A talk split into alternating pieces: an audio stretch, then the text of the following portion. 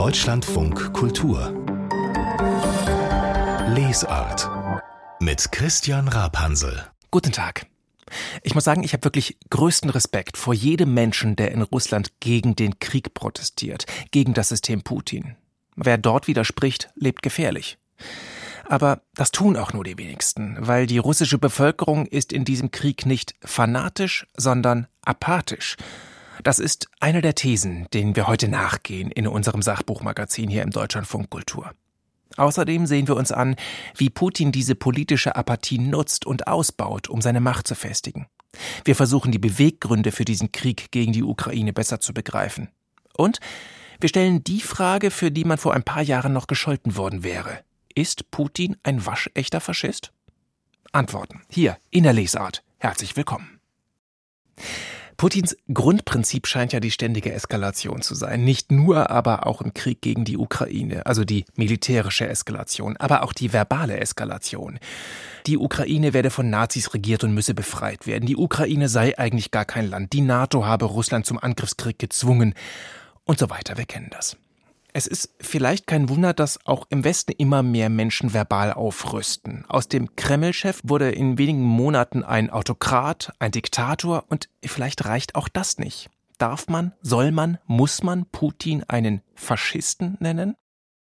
Der Politikwissenschaftler Klaus Leggevi ist Inhaber der Ludwig Börne Professur an der Uni Gießen und leitet dort das Panel on Planetary Thinking. Und er stellt im neu erschienenen Schwarzbuch Putin genau diese Frage nach Putin und dem Faschismus. Guten Tag, Herr Leggevi. Guten Tag, Herr Rabantel. Ja, die Frage, wie sinnvoll das ist, Putin als Faschist zu bezeichnen, die ist so komplex, dass sie sich der natürlich auf unterschiedlichen Ebenen nähern und darüber reden wir auch gleich noch. Ich nehme trotzdem erstmal die etwas unterkomplexe Abkürzung zum Fazit. Ist Putin am Ende ihrer Abwägungen ein Faschist? Putins Herrschaft und Putins Vorgehensweise gegen die Ukraine hat faschistische Züge. Ich komme zu dem Endergebnis, dass das ein stalinoider Kern, also etwas, was an Stalin erinnert, mit einer faschistischen Hülle ist. Das heißt, Putin hat es tatsächlich geschafft, ähm, beide Variationen totalitärer Herrschaft des 20. Jahrhunderts in einem Regime zu vereinigen. Die Frage nach diesem Faschismus, die ist ja nicht banal. Das liegt auch daran, weil man sich eigentlich entscheiden muss, was man da mit wem abgleichen will. Das schreiben Sie auch selber. Also Hitler mit Mussolini, die beiden historischen Urfaschisten, oder doch eher Hitler mit Stalin oder Hitler mit Putin, oder Sie landen dann auch ganz in der Gegenwart Putin mit Trump. Welche Vergleichsebene halten Sie für die richtige? Ich denke, man muss alle vier anwenden. Der Vergleich, das muss man deutlich machen, ist nie Gleichsetzung.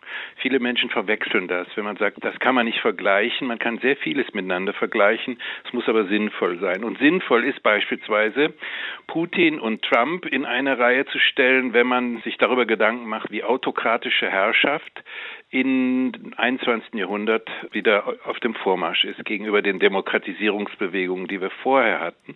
Und Putin hat eben anders als Trump den Sprung in die Diktatur geschafft. Wenn man Hitler und Mussolini vergleicht, dann geht es um die innere Differenzierung des Faschismus. Das war ja in Italien und in Deutschland nicht völlig dasselbe.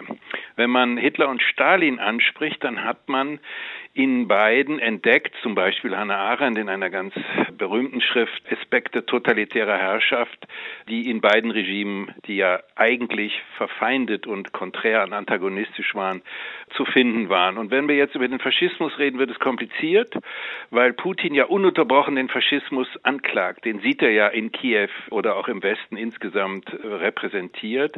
Und fast wie in einer kontraphobischen Anmutung bekämpft er etwas, was in ihm, in seinem Regime, sich mehr und mehr durchzusetzen scheint. Jetzt haben Sie gesagt, vergleichen bedeutet nicht gleichzusetzen, sondern eben Gemeinsamkeiten, aber eben auch Unterschiede herauszuarbeiten.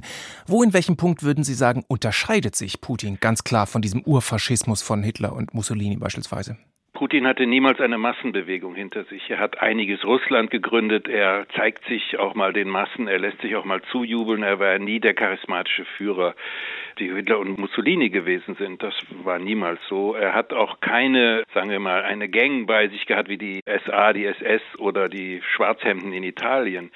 Äh, es ist so, dass er eigentlich jemand ist, der nicht auf die Politisierung, die Ideologisierung der gesamten Gesellschaft gesetzt hatte vor 2022, sondern jemand, der auf die Entpolitisierung, die Demobilisierung der Gesellschaft gesetzt hatte. Er wollte die Gesellschaft passiv halten, um seine Ziele zu verfolgen und sich dann dafür mit einem erfolgreichen Krieg äh, Zustimmung zu verschaffen. Jetzt ist er dazu übergegangen, gerade den Krieg als das Element der Zustimmung zu ihm zu machen. Das heißt, er stellt sich in Stalins Tradition des großen Vaterländischen Krieges gegen den Westen, damals Richtung Berlin, Richtung Hitler, Deutschland. Und genau diese Disziplinierung über den Krieg ist das, was er im Moment betreibt. Das ist sozusagen keine positive, flagrante Zustimmung, aber es ist eine, die gewissermaßen jetzt sagt, das ist unser Vaterland, das angegriffen ist, ähnlich wie hm. Stalin das gemacht hat. Und hier müssen wir einfach mitmachen. Bei diesem Vergleichen ohne gleichzusetzen, sehen Sie darüber hinaus Elemente, wo Sie sagen, die sind dann doch typisch Faschismus? Naja, ich denke, dass Putin in seiner Kriegsführung, seiner unglaublich brutalen Kriegsführung tatsächlich auf etwas abzielt, was auch faschistische Diktaturen im Sinn hatten, nämlich die vollständige Extermination eines Volkes. Ich glaube, dass es hier nicht darum geht, die Ukraine oder die Ukrainer zu schwächen, sondern es geht darum, ihnen die Lebensgrundlagen äh, zu nehmen. Das ist erklärte Absicht. Das ist übrigens auch schon vor der Kriegsführung bei Putin äh, angeklungen. Also dieses Ethnozidale, was dahinter steht. Manche reden auch schon von Völkermord, Verbrechen gegen die Menschlichkeit, die dort stattfinden. Also diese exzessive Kriegsführung ist, glaube ich, etwas, was sehr stark an die hitlersche äh, Kriegsführung erinnert. Und es gibt auch andere Elemente einer gewissen politischen Theologie. Wenn Sie sich anschauen, wie Putin das russische Reich, die russische Welt mystifiziert, das heißt die Wiederherstellung eines großen Imperiums. Hitler hätte gesagt des Dritten Reichs, der Aufbau eines Dritten Reiches, wie hier gewissermaßen eine Dekadenz, die von außen herbeigeführt worden ist in dem Zusammenbruch der Sowjetunion in Putins Kopf, dass die sozusagen revidiert werden soll und dann in einem Ultranationalismus, in einem Imperialismus sich äh, zeigt. Das sind Elemente, die tatsächlich an den Faschismus erinnern und die tatsächlich auch Züge des Faschismus weitertragen. Wenn Sie sich diesem Phänomen nun wissenschaftlich nähern, dann gibt es schnell Kritik an Politologinnen, an Politikwissenschaftlern. Ihr macht keine Wissenschaft mehr, ihr macht hier Aktivismus. Ist da was dran oder gehört das Position beziehen zur Wissenschaft dazu aus Ihrer Sicht? Ich bin, ich gehöre zu denen, die sagen, dass Wissenschaft Position beziehen muss. Das betrifft nicht nur den Ukraine-Krieg, das betrifft auch den Klimawandel und dergleichen mehr. Ich glaube, dass das zu unserem Geschäft gehört. Politikwissenschaft ist auch immer eine politische Wissenschaft, ist immer auch eine, die politische Bildung äh, betreibt, die politische Aufklärung betreibt. Damit ist insbesondere ins Visier genommen mein Kollege Timothy Snyder. Hätte man früher auf ihn gehört, hätte man sehr viel eher erfahren können, um was es sich handelt. Und vielmehr einen Historiker gesehen, der sein Fach beherrscht und der gleichzeitig aber auch davor warnt, dass unsere Vernachlässigung nicht nur der Ukraine, sondern aller ostmitteleuropäischen Staaten immer im Blick auf Russland, mit ihrer so Fixierung auf Russland, der das auch aktivistisch bekämpft hat, in Form von Artikeln, in Form von Vorträgen und dergleichen mehr.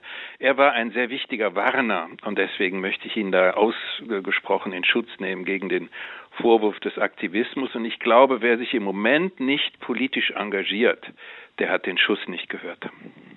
Das sagt Klaus Leggevi, Politikwissenschaftler hier im Deutschlandfunk Kultur. Und Herr Leggevi, ich danke Ihnen sehr für das Gespräch. Ich danke auch. Der Text von Klaus Leggevi, über den wir gesprochen haben, der ist im Schwarzbuch Putin erschienen, herausgegeben von Galia Ackermann und Stéphane Courtois. Und was das für ein Schwarzbuch Putin ist, das sehen wir uns gleich genauer an in der Buchkritik. Deutschlandfunk Kultur Buchkritik zu Putin und zum System Putin, da gibt es ja viele Bücher. Und seit dem neuerlichen Überfall auf die Ukraine vor einem Jahr sehr viele Bücher. Über ein paar der neueren sprechen wir heute auch in unserem Sachbuchmagazin und jetzt über das Schwarzbuch Putin. Das ist ein Sammelband, 500 Seiten, 25 Texte von 15 Autorinnen und Autoren. Da könnte einen die Befürchtung ergreifen, dass das so ein Sammelband ist nach dem Motto zu Putin ist zwar schon vieles gesagt, aber noch nicht von allen. Das frage ich jetzt Marco Martin. Er hat den Sammelband nämlich gelesen. Also ich hoffe, dieses Schwarzbuch Putin geht über so eine Ansammlung von Meinungsessays hinaus. Ja, auf jeden Fall. Es sind französische Politik- und Osteuropa-Wissenschaftlerinnen, die hier einzelne Aspekte von Putins Werdegang, seiner Ideologie, seiner Strategie beleuchten und das nicht in einem Meinungsduktus, sondern in einer faktengesättigten Diktion. Das heißt, es ist Analyse, Putin ja wahrscheinlich nicht als Biografie, sondern wie wird er dargestellt, wie wird er beschrieben?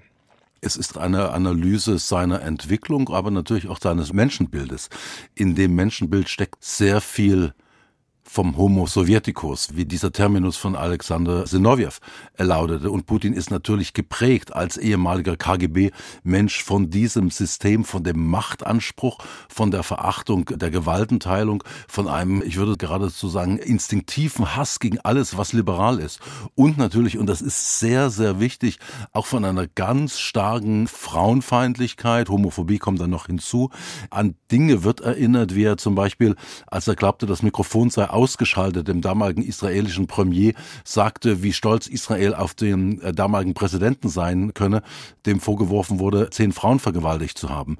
In Israel kam der Präsident dann in Haft, während Putin dann sagte, wir beneiden ihn, wir bewundern ihn. Und kurz vor dem Angriff auf die Ukraine wurde dann der Straftatbestand häuslicher Gewalt heruntergefahren. Also all das gehört dazu und ich glaube, das ist ganz wichtig. Das ist jetzt keine Anekdotenpickerei, sondern beschreibt das Menschenbild eines Gewaltherrschers und auf welche Ideologie er sich auch bezieht. Vieles davon ist bekannt, würde ich sagen, auch wenn insbesondere in Deutschland vielleicht viele die Augen davor immer verschlossen haben. Was in diesem Buch ist dann tatsächlich noch neu?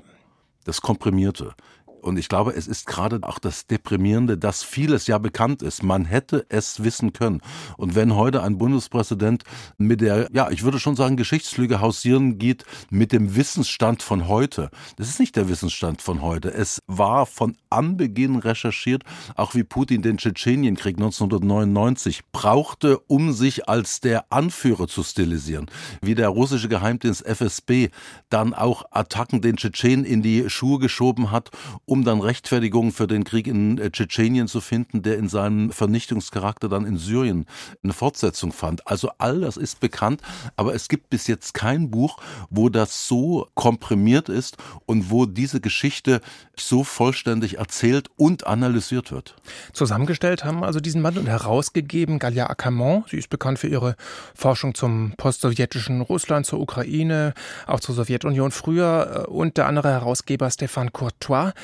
Der hat ja 98 mit seinem Schwarzbuch des Kommunismus schon einen echten Weltbestseller gelandet. Jetzt haben Sie vorhin gesagt, französische Stimmen, aber ja nicht nur. Also Nein. wir haben vorhin schon Klaus Leggewie gehört, der auch mit dabei Karl Schlögel. ist. Karl Schlögel. Karl Schlögel also wen haben die da eingesammelt an Autoren und Also sie haben französische Experten eingesam äh, eingesammelt, jetzt ein bisschen salopp, und dann deutsche Koryphäen. Sie haben Klaus Leggewie erwähnt und natürlich Karl Schlögel, der sich seit Jahrzehnten mit dem Thema Russland, Sowjetunion beschäftigt. Aber ich würde gerne noch was zur Biografie der beiden Herausgeber sagen. Ackermann und Courtois kommen aus der unorthodoxen Linken.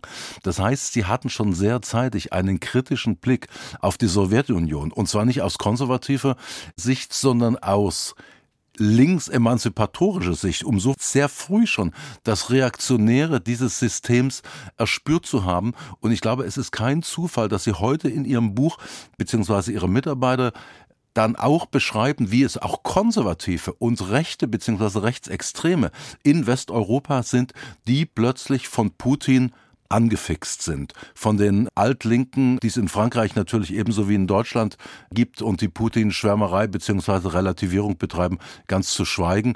Aber dass sich hier die autoritär Denkenden zusammenfinden und in Putin ein sogenanntes Opfer der westlichen Moderne wittern, passt ins Bild. Und das kann man nachlesen im Schwarzbuch Putin, herausgegeben von Stéphane Courtois und Galia Acamont. Aus dem Französischen übersetzt von Jens Hagestedt, Ursula Held und anderen. Und dieses Schwarzbuch Putin, das ist bei Pieper erschienen und kostet 26 Euro. Marco Martin, Dankeschön. Ich bedanke mich auch. Und gleich reden wir über die russische Gesellschaft. Die leidet ja auch unter dem System Putin, unter seinem Kriegskurs. Das wird angesichts der Frage nach Schuld leicht einmal übersehen, aber auch russische Soldaten sterben, auch die haben Familien und Freunde, auch die haben Eltern. Warum herrscht in Russland trotzdem eine solche politische Apathie? Das frage ich jetzt in unserem Sachbuchmagazin. Deutschlandfunk Kultur Lesart Krieg führt Putin ja schon sehr lange gegen die Ukraine. Die Krim haben seine Truppen 2014 annektiert und seit einem Jahr führt er Krieg gegen die gesamte Ukraine. Trotzdem, das schreiben Gesine Dornblüt und Thomas Franke in ihrem aktuellen Buch, trotzdem sei es falsch, den Krieg gegen die Ukraine als Putins Krieg zu bezeichnen. Warum? Darüber spreche ich mit Gesine Dornblüt. Hallo. Hallo.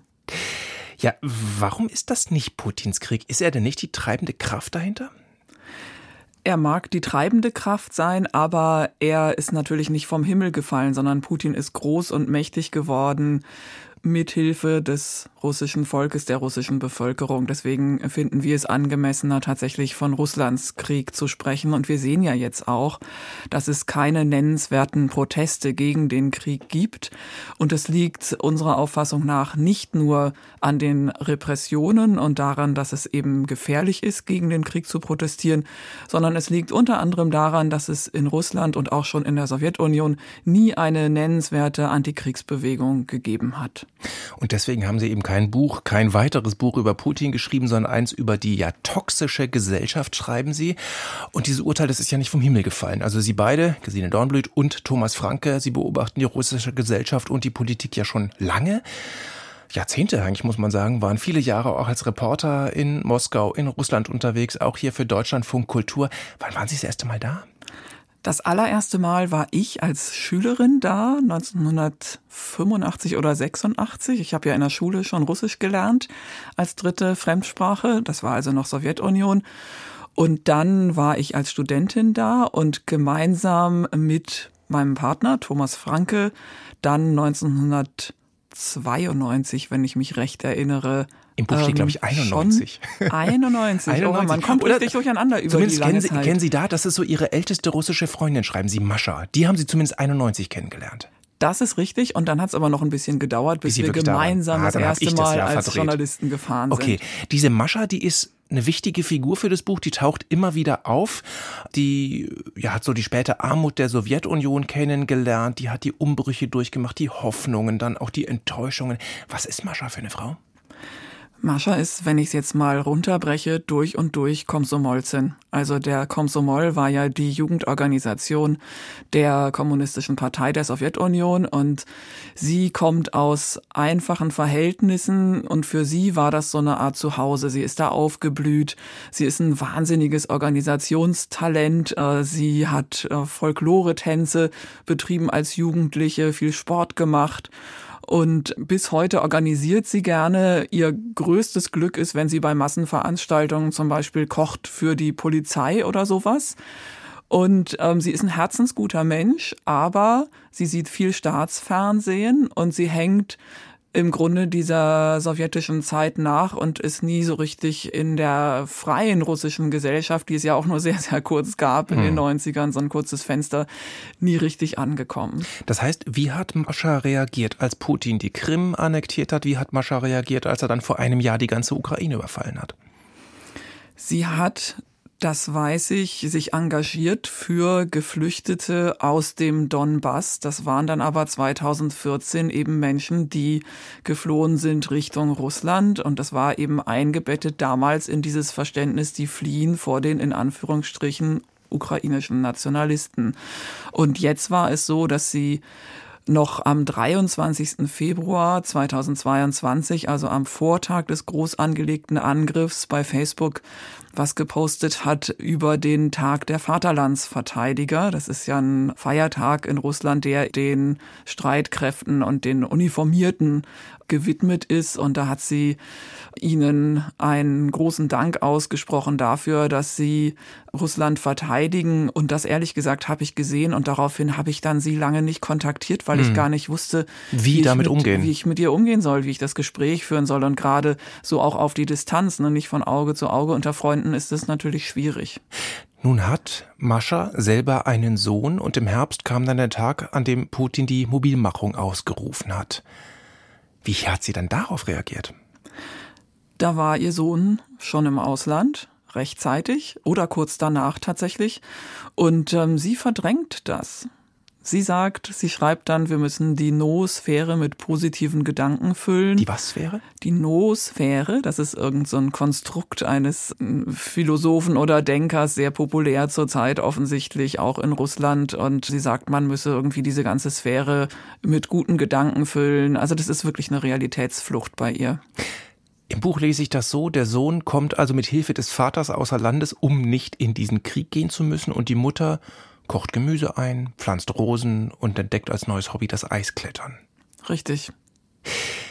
Das erklärt, wenn wir jetzt mal so ganz gewagt diese Figur, diese Frau der Mascha als Sinnbild nehmen, das erklärt vielleicht ein bisschen, weshalb Sie schreiben an einer Stelle, das ist nicht nur Putins Krieg, das ist der Krieg dieser ganzen Gesellschaft, aber die Russen sind nicht fanatisch, sie sind apathisch. Genau, es gibt eine sehr, sehr feste Überzeugung in Russland, darüber, dass man nichts verändern kann in der Politik und nichts bewirken kann so richtig. Und das ist mir auch im Gespräch mit Mascha und ihren Freunden einmal klar geworden, vor Jahren schon. Da ging es mal wieder um Wahlen und diese Freunde, die sind eigentlich liberaler eingestellt, die haben aber gesagt, sie gehen wahrscheinlich auch nicht zur Wahl, wählen auch nicht die Opposition, weil es würde sowieso immer nur einiges Russland und Putin gewinnen. Und da ist so eine tiefe Enttäuschung und Überzeugung und Resignation schon, dass die Wahlen ohnehin so zurechtgedreht werden, dass es keine Veränderung geben wird. Also da ist das, auch was dran, oder? Ja, und das sitzt wirklich sehr tief und manchmal habe ich den Eindruck, dass auch die Machthaber das bewusst wirklich so, so unverschämt die Wahlen fälschen, um auch zu signalisieren, eure Meinung, die ist uns eigentlich egal. Jetzt haben Sie ganz am Anfang gesagt, das ist nicht Putins Krieg. Inwiefern ist das aber, was Sie gerade beschrieben haben, Putins Gesellschaft? Ja, Putin hat diese Eigenschaften ausgenutzt und weiter ausgebaut. Also die Passivität, die Überzeugung, eben nichts ändern zu können, der Glaube, dass nur Putin was Gutes bringt. Also allein diese jährlichen Fernsehsprechstunden, bei denen dann irgendwelche Leute aus irgendwelchen Dörfern oder Kleinstädten sagen, sich beschweren, dass der Spielplatz kaputt ist oder dass die Straßen kaputt sind voller Schlaglöcher. Und dann hat Putin Jahr um Jahr die zuständigen Bürgermeister oder Gouverneure zusammengestaucht und am nächsten Tag kam ein Bautrupp und hat entweder den Spielplatz aufgestellt oder die Straßen repariert. Und dadurch hat sich dieses Bild nochmal verfestigt oder die Überzeugung, dass eben Putin entscheidet. Und er hat aber bewusst aufgebaut auf, ich würde sagen, ja, gesellschaftlichen Grundzügen, die für eine gewisse Bereitschaft oder Apathie auch gesorgt haben. Also da ist einmal ein tief verwurzeltes imperiales Bewusstsein innerhalb der russischen Bevölkerung, insbesondere in Moskau und unter Eliten in den großen Städten, die sich nie wirklich dafür interessiert haben, wie die Nachbarvölker der ehemaligen Sowjetunion, also der ehemaligen sowjetischen Republiken, wie die wirklich leben, wie die sich entwickelt haben nach dem Auseinanderbrechen der Sowjetunion. Ich habe das mal mitbekommen, wie eine Moskauer intellektuelle Familie beim Abendessen, wo ich eingeladen war, über Georgien sprach.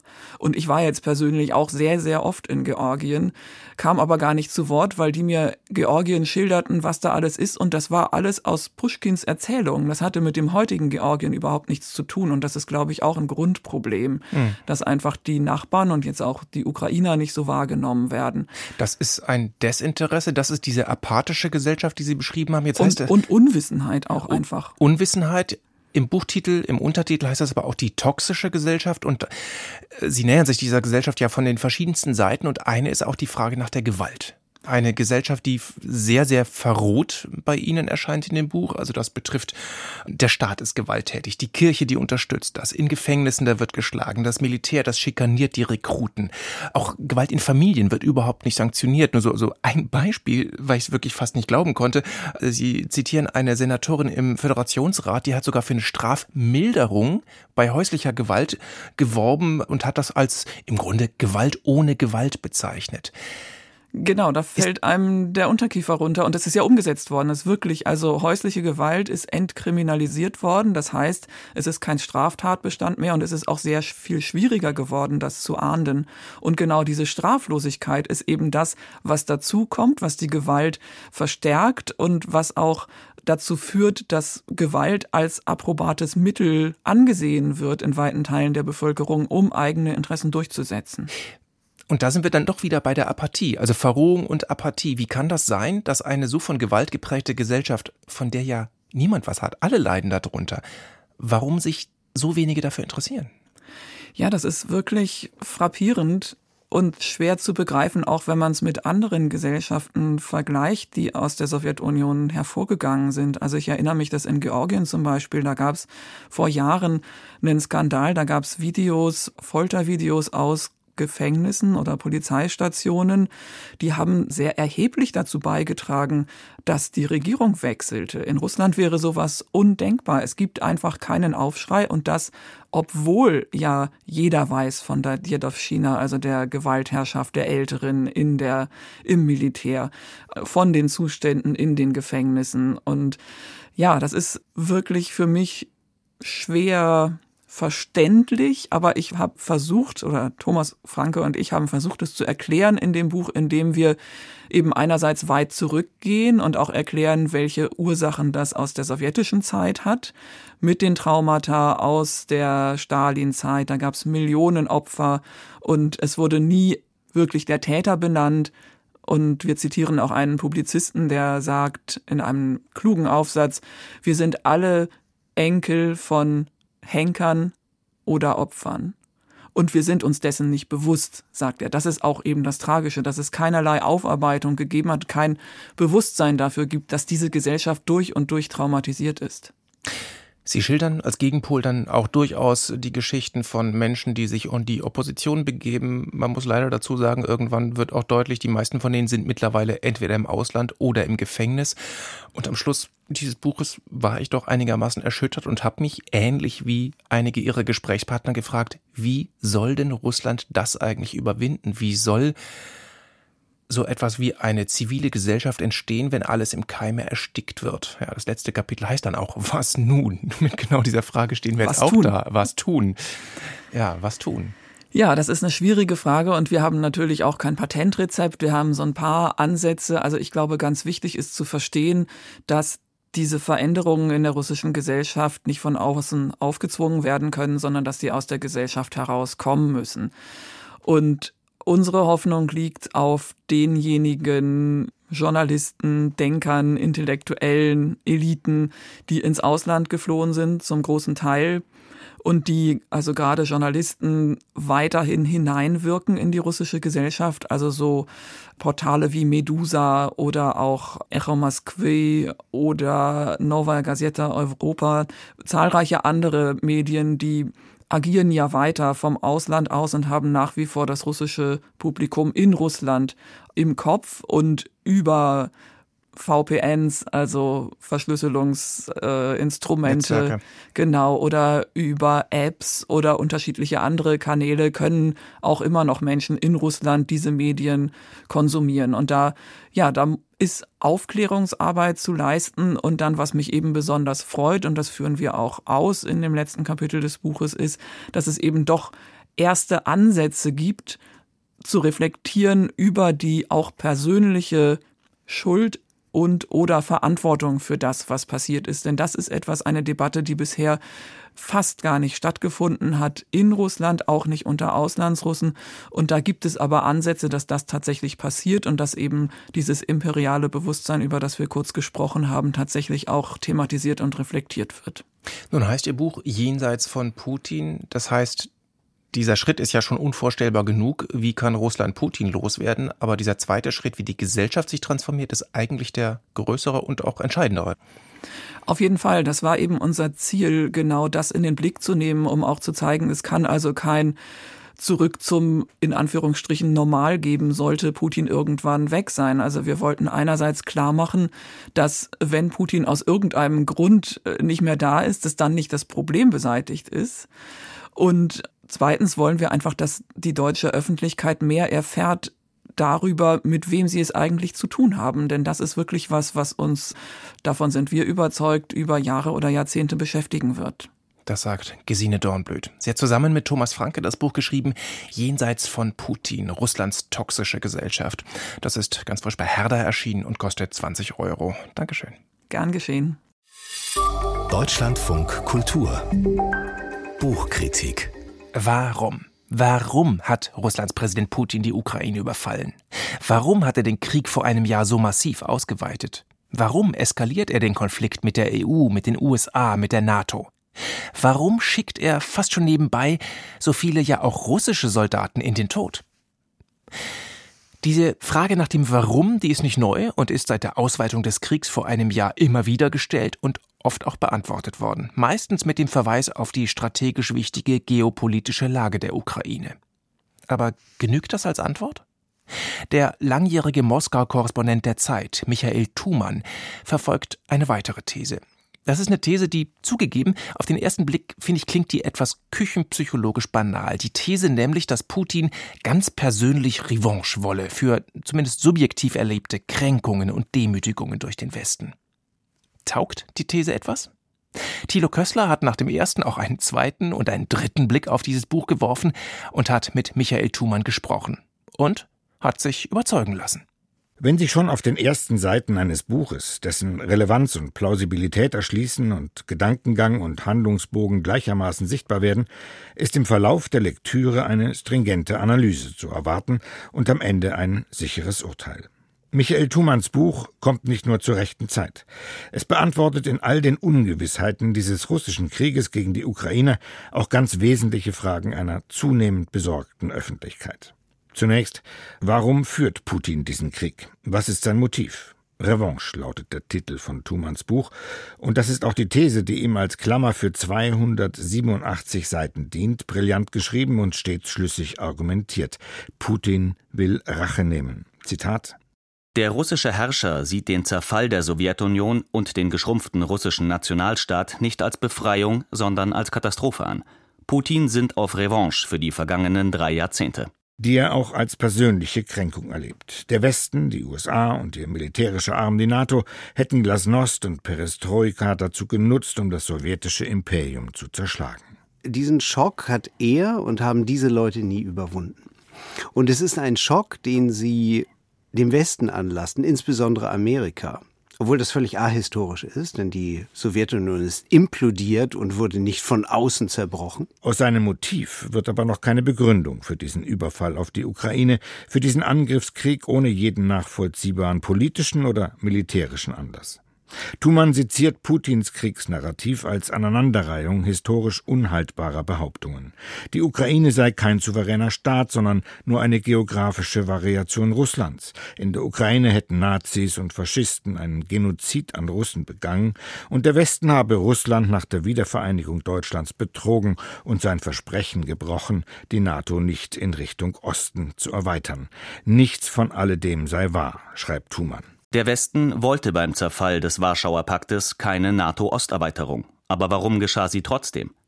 Der Anstoß dazu kam von außen durch den Druck der Mitteleuropäer und die unruhige Entwicklung Osteuropas. Die Faktenlage hinter dem Narrativ der angeblich aggressiven Ausdehnungspolitik der NATO ist das eine. Etwas anderes ist der fruchtbare Boden, auf den Putins These auch in Deutschland fiel. Zitat Erstaunlich, dass solche offensichtlich eingebildeten Bedrohungen auch in Deutschland vielen Politikern und Publizisten einleuchteten, zumindest in Teilen. Hier nennt Thumann Ross und Reiter. Er zieht insbesondere die Sozialdemokraten zur Verantwortung, die sich in der Tradition der Ostpolitik Willy Brandt sahen, aber die Augen vor Putins Neo-Imperialismus verschlossen, sich vereinnahmen ließen und so auf einen deutsch-russischen Irrweg gerieten. Der Kern des Vorwurfs ist, dass man eigentlich 20 Jahre lang an dem Charakter des äh, putinschen Regimes vorbeigesehen hat. Den dramatischen Höhepunkt dieser Fehleinschätzungen nebst partieller politischer Erblindung sieht Thumann in den Irrungen und Wirrungen der Nord Stream Pipeline. Er deutet sie als Symbol für die deutsche Abhängigkeit von Russland und schildert die Wirkungsgeschichte als diplomatischen Albtraum. Nord Stream 2 verschlechterte das angespannte Verhältnis zwischen Deutschland und Polen – stellte Berlin in der EU an den Pranger, versetzte die USA in Rage und brachte Kanzlerin Angela Merkel in die Bredouille. Der dramatische Nebeneffekt dieser Russland mehr noch Putin-freundlichen Strategie war, dass geradezu systematisch übersehen wurde, dass Russland in einen autoritären Staat abdriftete und unter Putin imperiale Ambitionen auslebt. Putins Überfall auf die Ukraine ist ein Krieg, der schon 2014 mit der Krim-Annexion begann. Sie hätten nur hinsehen und hinhören müssen. Die Illusionen westlicher Politiker und Geschäftsleute haben Wladimir Putin geholfen, die Welt heute derart zu bedrohen. So wurden im Westen, namentlich in Deutschland, zwar die Einzelschritte Putins auf dem Weg zu einer Radikalisierung im Zeichen des Nationalismus vermerkt, nicht aber die politische Summe antizipiert, die heute als Putins Machtfülle unterm Strich steht. Russland ist eine lupenreine Diktatur und das bedrohlichste Regime der Welt, bilanziert Thumann im Untertitel seines Buches. Es ist eine Diktatur auch mit zunehmend totalitären Zügen, wie ich glaube, wo man eben wirklich versucht, in das Hirn der Russinnen und Russen zu greifen, sie zu steuern, jede Art von abweichenden Meinungen radikal zu unterdrücken. Der Krieg, das macht Thumann immer wieder klar, richtet sich nicht allein gegen die Ukraine. Der hybride Krieg richtet sich in erster Linie gegen uns. Putin will die liberale Demokratie beerdigen. Er greift den Lebensstil Europas an, seine Sicherheit und seine wirtschaftlichen Lebensgrundlagen. Putins Einsatz für seinen imperialen Ehrgeiz ist unermesslich hoch, gemessen am Blutzoll und am Schaden, den er der Ukraine und am Ende auch Russland zufügt. Doch niemand weiß, wie weit Putin wirklich zu gehen bereit ist.